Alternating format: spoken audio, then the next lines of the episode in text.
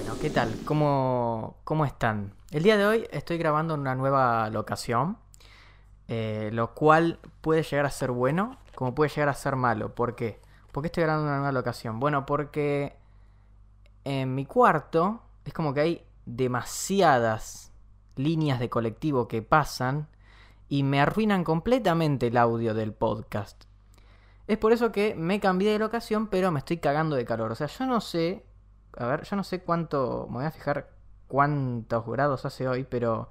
O sea, cómo está el clima hoy. Pero realmente siendo. Bueno, hace 23 grados. No, 24 grados según Google. Pero realmente yo lo siento como 30. O sea, acá estoy como medio calcinándome. Pero, pero bueno, acá estamos haciendo lo que vendría a ser el segundo episodio de mi podcast. Este episodio, como habrán visto, se llama Respeto. Y vamos a hablar un poquito de eso. Si bien no se relaciona tanto con la tecnología ni cómo va a ser la vida, cómo vamos a vivir la vida en un futuro, eh, y que es como una parte del podcast, sí quería utilizar este, este espacio para poder reflexionar sobre eso, porque creo que respeto es una palabra que se utiliza mucho pero se conoce poco. Entonces quería reflexionar sobre eso y tal vez al final encontremos alguna forma de relacionarlo con la tecnología para que no parezca tan, tan forajido este episodio. Bien, ¿qué es el respeto? Para mí el respeto es el pilar más importante de una relación. Si no hay respeto no puede haber nada. ¿Cómo se gana el respeto? Bueno, para mí es como que hay una mala idea de cómo se gana el respeto. Para mucha gente el respeto se gana por experiencia, por edad o simplemente por tener autoridad, digamos. O sea, es como que hay una falsa creencia de que la autoridad automáticamente te da respeto. La realidad es que no, la realidad es que por estar por estar un escalón encima de otra persona no necesariamente la persona que está un escalón abajo te tendría que tener respeto. Digamos, el respeto para mí se gana con acciones. El respeto es algo que se gana y no es algo que está implícito. Porque uno apenas conoce a alguien, si bien tiene la cortesía, o sea, tampoco es que vas a conocer a alguien por primera vez y lo vas a insultar. Eh, después, más, más adelante, vamos a hablar sobre las faltas de respeto y el no tener respeto, porque son cosas diferentes. Eh, uno cuando apenas conoce a una persona no la puede respetar por el simple hecho de que está un escalón arriba, digamos. Eh, o, o, hay veces que uno, uno está haciendo algo y, te dicen, mira, yo estoy hace 40 años haciendo esto, así que te pido que me respetes. Y la realidad es que vos podés estar 40 años o dos meses y, y el respeto se gana de otra manera. O sea, no, no es un tema de tiempo, ni de experiencia, ni nada por el estilo. No quiero que se me malentienda. Una persona con experiencia es una persona de la que se pueden aprender muchas cosas. Pero si es un arrogante, no, no necesariamente la experiencia la va a hacer alguien respetable.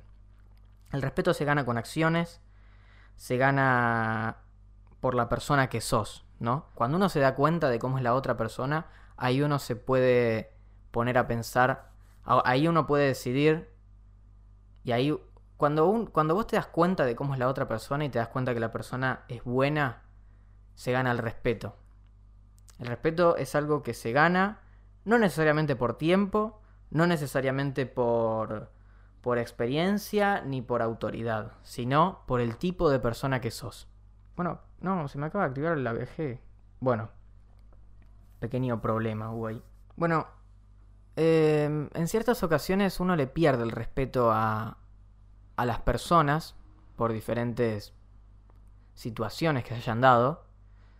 Y por las normativas sociales uno tiene que seguir viéndolo o tiene que seguir relacionándose con esa persona cuando uno le perdió el respeto.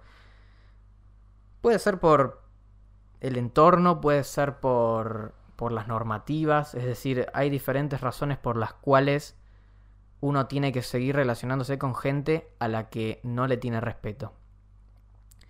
Por ejemplo, yo en primaria le perdí el respeto a una profesora por su ideología y por su manera de predicar cosas, más que predicar, adoctrinar a niños de séptimo y sexto grado, que es como una de las edades en las que más, más, más te pueden influenciar. Era una profesora que daba contenido sin ningún tipo de neutralidad, solo desde su ideología. No era neutral y era una profesora de sociales. Entonces imagínate lo delicado que puede ser una profesora que no es neutral en una temática como sociales y mucho más a la en séptimo o sexto grado, porque no es lo mismo la mente de un chico de séptimo grado que la mente de un universitario, en donde puede de alguna manera dilucidar si lo que están diciendo está bien o está mal. Pero bueno, por diferentes situaciones y razones yo le perdí el respeto a esa profesora. Y cuando uno le pierde el respeto a alguien que se supone que te tiene que enseñar, es, algo completamente feo, porque uno no puede aprender, uno se bloquea. Porque cuando uno no respeta a alguien, no va a aprender de esa persona. Y es como que a veces la, la escuela, el sistema educativo, hacen que uno tenga que escuchar, que uno tenga que aprender obligatoriamente de personas las cuales no respeta y contenidos los cuales no respeta. Y tal vez yo tuve que volcar en una prueba eh, cosas que claramente yo no, no predicaba y no, no estaba de acuerdo. Pero bueno, si no, no probaba la materia. Y bueno, yo no podía aprender de esa profesora. Yo no. Yo la verdad que en sociales soy bueno dentro de todo. No, no se me dificulta. Y no podía aprender a esa profesora por el simple hecho de que todo lo que ella enseñaba, yo no le tenía respeto a ella. Entonces eso a mí no me entraba. No me, no me, no me entraba en la cabeza. Y bueno, yo la verdad es que si sin embargo no la respetaba, nunca, nunca le falté el respeto. ¿Por qué? Porque cuando uno pierde el respeto hacia una persona y no puede simplemente dejar la relación ahí y cada uno por su lado, cuando uno tiene que seguir viendo a una persona que no respeta, ahí pasa el plano de el respeto a la persona que sos. Es decir, que si vos tenés actitudes paupérrimas con personas a las cuales no respetás sin razón, es como que de alguna manera el que vas a terminar mal sos vos, porque vas a vas a llevar a cabo acciones que probablemente no son acciones que vos harías normalmente y ahí te vas a perder el respeto vos mismo, que es uno de los respetos más importantes. Entonces, por respeto a la persona que era yo, tal vez en sexto y séptimo grado era una persona diferente a la que soy ahora, pero por, por el simple hecho de ciertos valores que tenía, yo jamás le falté el respeto a la profesora. A pesar de que en varias ocasiones discutí y en una ocasión me llevó la dirección, pero por el simple hecho de discutir desde el respeto, pero no desde el respeto hacia ella, sino desde el respeto hacia mí. Porque perderle el respeto a alguien no significa ser un maleducado con esa persona.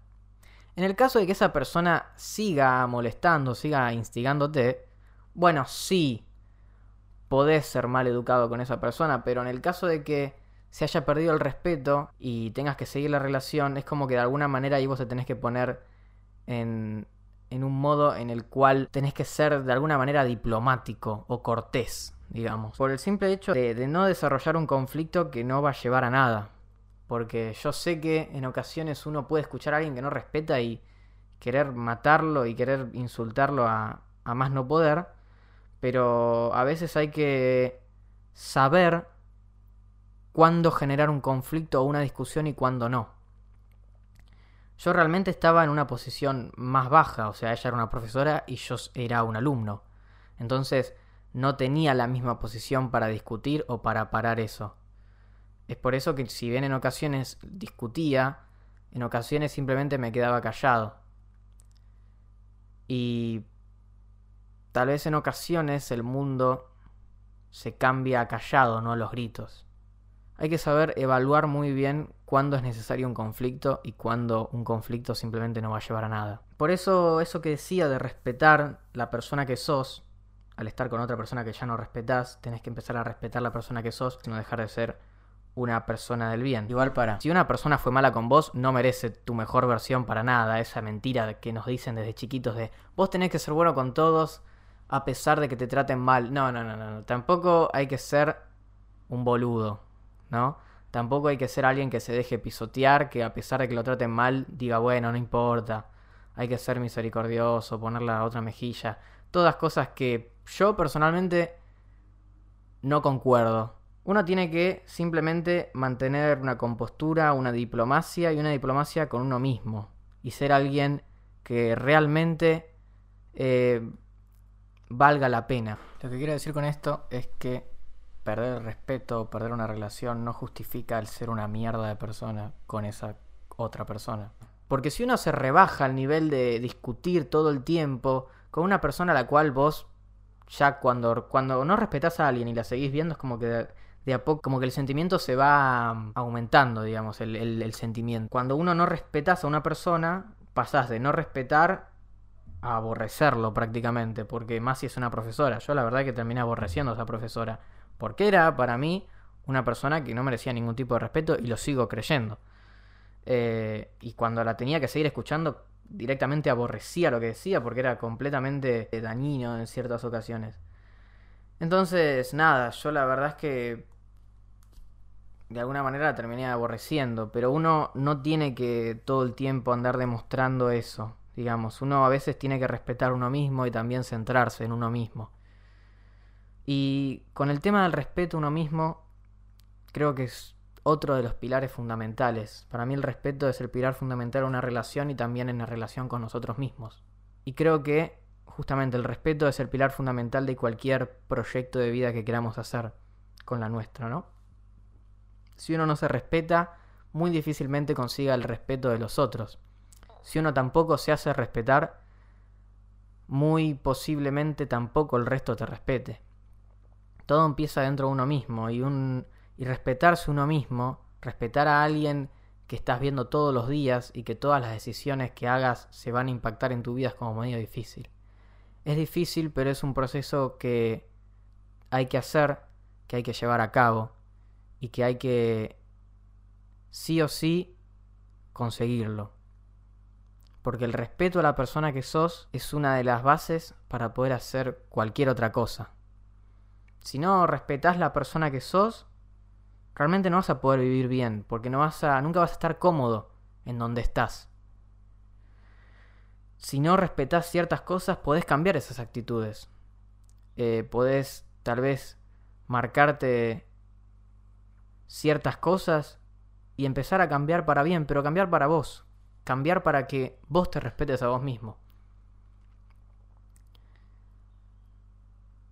Y Así como al principio decía que esto no tenía que ver mucho con la tecnología, no quiero que sea algo tan. No, quiero que este episodio sea tan forajido al resto, que no hablemos nada de tecnología, y es por eso que me puse a pensar el hecho de cómo se reparte el respeto por redes sociales, por así decirlo.